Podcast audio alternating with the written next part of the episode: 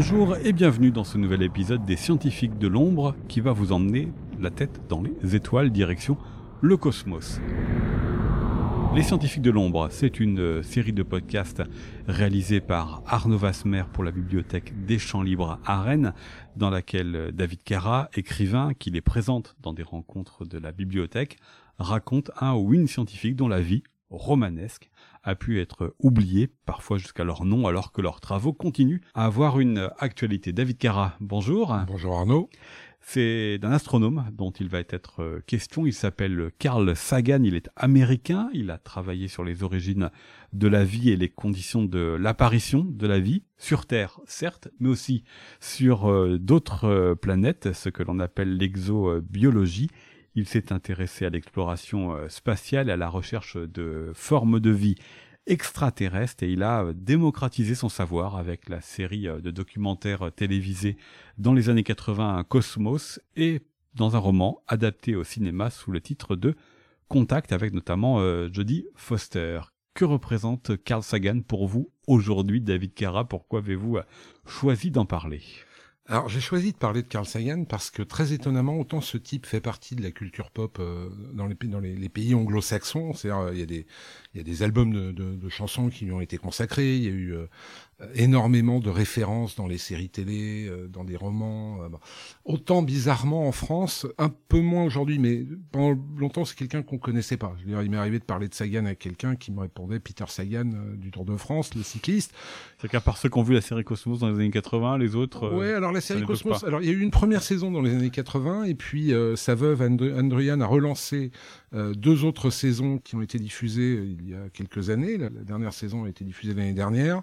Et ce qui est fantastique avec Sagan, c'est que c'est quelqu'un, et c'est pour, pour ça que pour moi c'est quelqu'un de très important, qui est sorti de son laboratoire pour vulgariser la science et essayer de donner aux gens l'envie de s'y intéresser. Or, c'est une démarche qui finalement est la mienne, or et qui est celle de beaucoup de jeunes gens, par exemple sur YouTube, qui font des émissions euh, euh, type télé sur YouTube pour présenter euh, ce que sont les sciences et pour les rendre accessibles, et qui très étonnamment, alors que ce sont des jeunes gens, se réfèrent tous de Carl Sagan. Donc, c'est pour ça que je pense important aujourd'hui de reparler de lui parce qu'en plus, c'est quelqu'un qui a été très décrié par la communauté scientifique de son vivant parce qu'il prenait beaucoup la lumière. Dans la série Cosmos, dans les années 80, c'est à l'époque 500 millions de téléspectateurs. Ça a été très longtemps la meilleure audience de cette chaîne, c'est pendant plus de 20 ans. Il a fallu attendre les années 2000 pour que le diffuseur de Cosmos fasse de meilleurs scores. Et c'est aussi, a aussi cet élément qui pour moi est capital, c'est quelqu'un qui a tendu la main à des jeunes gens qui voulaient s'intéresser aux sciences. Or, dans l'histoire des grandes découvertes, il y a toujours un moment où quelqu'un, par désintérêt absolu, va tendre la main à quelqu'un qui va faire une grande découverte. Et on le verra dans cette série avec des gens comme Fraunhofer ou Faraday, Carl Sagan, par exemple, est à l'origine de la vocation euh, scientifique du monsieur qui aujourd'hui dirige le planétarium de Hayden. Il y a un, astrophysicien qui est lui aussi très connu et qu'on voit sur les plateaux de télé, qu'on voit dans les films, on l'a même vu dans, le, remake du film Superman, Man of Steel, apparaître en tant qu'astrophysicien euh, sur euh, une séquence sur un plateau de télé qui s'appelle Neil deGrasse Tyson, qui, garçon noir, pas forcément favorisé, s'intéresse au cosmos, aux étoiles, et puis se dit quand il est gamin que peut-être il aimerait bien faire des, études là-dedans. Et il voit Carl Sagan à la télé. Et il va lui écrire une lettre à l'université de Cornell où Sagan est prof en disant voilà, euh, il devait avoir 14 ans, hein, en disant euh, je m'appelle Neil euh, de Grasse Tyson, je suis intéressé par les sciences. Et Sagan va l'inviter à la fac. Il va l'inviter à la fac, il va passer une journée avec lui pour lui présenter les installations, lui expliquer ce qu'ils font. Il va lui dédicacer son livre, il va lui présenter les travaux sur lesquels il est en train de bosser. Il va le ramener à l'arrêt de bus le soir, il y a une tempête de neige et Sagan lui dit tiens voilà mon numéro de téléphone, si le bus ne passait pas, tu m'appelles et tu viens dormir à la maison. Dans le premier épisode de la saison 2 de Cosmos, qui est présenté donc par Neil deGrasse Tyson, Neil deGrasse montre l'agenda dans lequel Sagan a marqué qu'il doit voir ce garçon. Je trouve ça extraordinaire. Une vraie volonté de démocratiser euh, la science, de l'ouvrir à euh, un large public et puis de faire rêver aussi, parce qu'évidemment les étoiles, euh, l'univers fait rêver. Mais si on se tourne de l'autre côté, c'est-à-dire du côté des inventions ou des avancées scientifiques, qu'est-ce qu'on lui doit à ce Carl Sagan qui participe de notre ordinaire aujourd'hui, au moins du champ des connaissances qu'a-t-il apporté comme nouvelle connaissance? Alors en, termes de découverte, on est, peu sur une ère de découverte, on est sur, plus sur une ère de compréhension avec Carl Sagan. Ça a été un des tout premiers à comprendre que euh, l'atmosphère de Vénus ne cachait pas du tout un paradis sur Terre. L'atmosphère de Vénus cachait une planète qui était euh, tellement chaude que d'une manière générale on n'y mettrait jamais les pieds et accessoirement, elle avait peut-être été habitable, mais à cause d'un effet de serre terrible, euh, c'était devenu un véritable enfer. Et il a ramené ça à la Terre. Et ça a été euh, du coup une prise de conscience très importante et, très euh, précoce finalement de euh, l'impact que l'activité humaine pouvait avoir sur le climat, qui pourrait déboucher sur cet effet de serre. Ce qui l'a amené très rapidement d'ailleurs aussi à sortir un tout petit peu du champ des recherches pures pour aller plus vers une espèce de philosophie. Sagan considérait que le monde dans lequel on allait vivre, dès les années 80, allait devenir de plus en plus technologique. Qui dit monde technologique dit confrontation à la science. Or, on a rendu les objets scientifiquement créés tellement simples qu'on n'a plus besoin de les comprendre. Et si je ne comprends pas l'outil que j'utilise, qui dirige? C'était la base de sa réflexion. Donc il a voulu euh, finalement que tout le monde soit armé euh, et un bagage scientifique suffisamment euh, costaud, même minimum, pour pouvoir comprendre le monde dans lequel on est et le monde dans lequel on pourrait Allez. C'est très exactement ça. La philosophie de Carl c'est très exactement celle-là, c'est de dire un minimum. On, on demande à personne d'être d'être une encyclopédie euh, vivante sur euh, sur les sciences, mais au moins d'être capable déjà d'interroger la science, ça aussi c'est un élément, d'être capable de comprendre la science à laquelle je vais être confronté quotidiennement. La science et ses applications. Et ses applications. Voilà. Euh, cet aspect-là euh, l'a beaucoup sorti des labos, mais c'est quelqu'un qui a énormément travaillé avec la NASA, euh, notamment au niveau de l'envoi des sondes Voyager et Pioneer. Sagan a été euh, aussi quelqu'un qui s'est beaucoup intéressé effectivement à l'existence de la vie extraterrestre depuis quand il, était enfant. Ça c'est quand il était jeune. Voilà, parce qu'il faudrait que vous nous expliquiez aussi comment est-ce qu'il est devenu Carl Sagan finalement, comment il est devenu ce scientifique. C'est aussi quelque chose que l'on voit dans plusieurs des épisodes de cette série Les Scientifiques de l'ombre, euh, David Carra, c'est que c'est une passion qui naît très très vite et qui envahit complètement euh, la vie. Lui, ce sont les origines de la vie et ça c'est quelque chose qui l'a intéressé dès son plus jeune âge. Ah oui, dès l'âge de 5 ans, sa mère va lui offrir une carte de bibliothèque. Alors sa mère aurait voulu être scientifique. C'était une femme pauvre et juive dans le New York des années 20, donc elle a très vite abandonné l'idée, ce qui là aussi est un peu délirant. Et euh, du coup, quand elle va se rendre compte que son fils est très très curieux, euh, elle va l'encourager dans cette voie-là. Donc, elle va lui, lui, offrir une carte de bibliothèque et dès l'âge de 5 ans, il va aller tout seul à la bibliothèque de son quartier avec une idée en tête, c'est c'est quoi une étoile?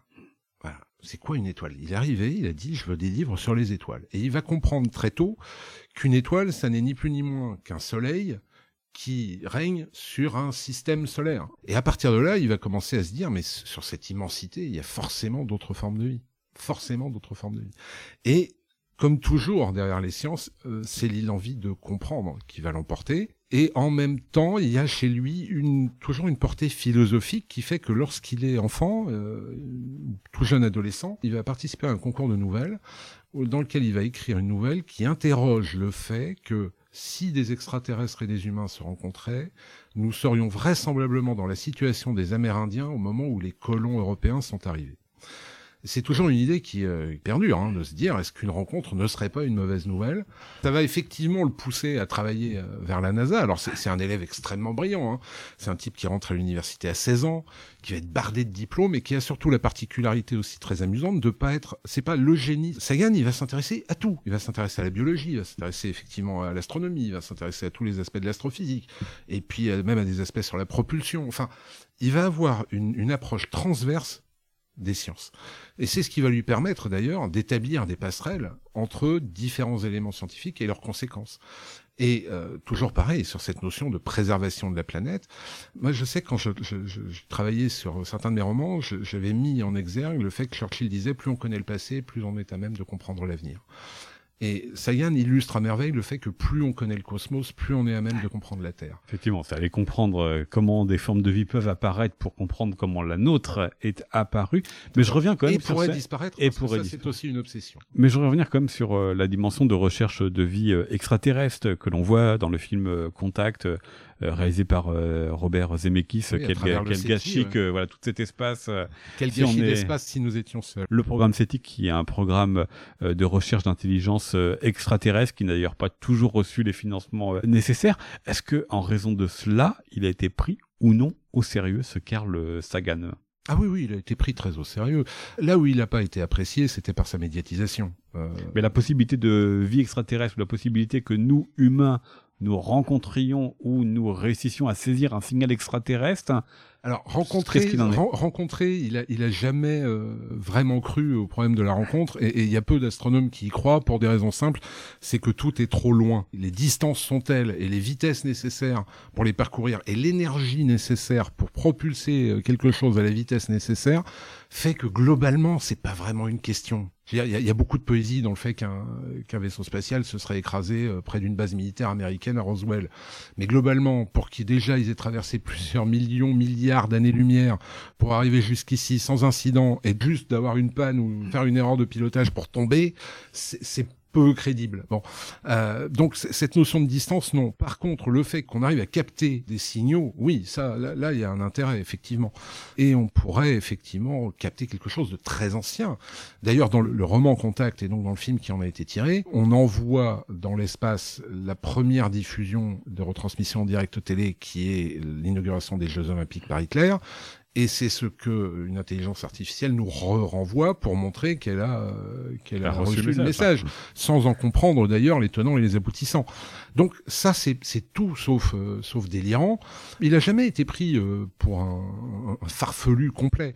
Par contre, il a il a embêté pas mal de monde de par ses points de vue sur la préservation de la planète, sur le fait d'empêcher certains lobbies ou certains groupes d'intérêt d'aller outre les lois de la physique, quitte à mettre en danger notre habitat. Donc on part très loin, on va regarder ce qui se passe ailleurs, mais on peut aussi partir très loin pour nous regarder nous. Absolument. Alors il y, avait eu une photo déjà euh, d'un lever de terre depuis la Lune qui avait euh, fait prendre conscience à beaucoup de monde de la fragilité de notre planète. Et euh, dans les années 90, au début des années 90, Carl Sagan a demandé à la NASA de prendre une photo de la Terre avec la sonde Voyager alors qu'elle se trouvait à environ 6 milliards de kilomètres. Sur la photo, on distingue un point bleu pâle qui est nimbé dans ce qui ressemble à un rayon de soleil. C'est un effet d'optique, mais euh, voilà. Et ce point bleu pâle, il est à peine plus gros qu'un pixel. Hein. C'est absolument minuscule. Et sur cette base-là, Sagan a écrit un texte qui est resté célèbre, qu'on appelle le point bleu pâle. Il en a d'ailleurs tiré un, livre. Et c'est sur ce texte-là que j'aimerais conclure, juste pour que nos auditeurs comprennent euh, quelle était la philosophie de Carl Sagan et quelque part l'écho qu'elle peut rencontrer aujourd'hui. C'est ici, c'est notre foyer c'est nous. Sur lui, qu'il parle du point bleu pâle, se trouvent tous ceux que vous aimez, tous ceux que vous connaissez, tous ceux dont vous avez entendu parler, tous les êtres humains qui aient jamais vécu.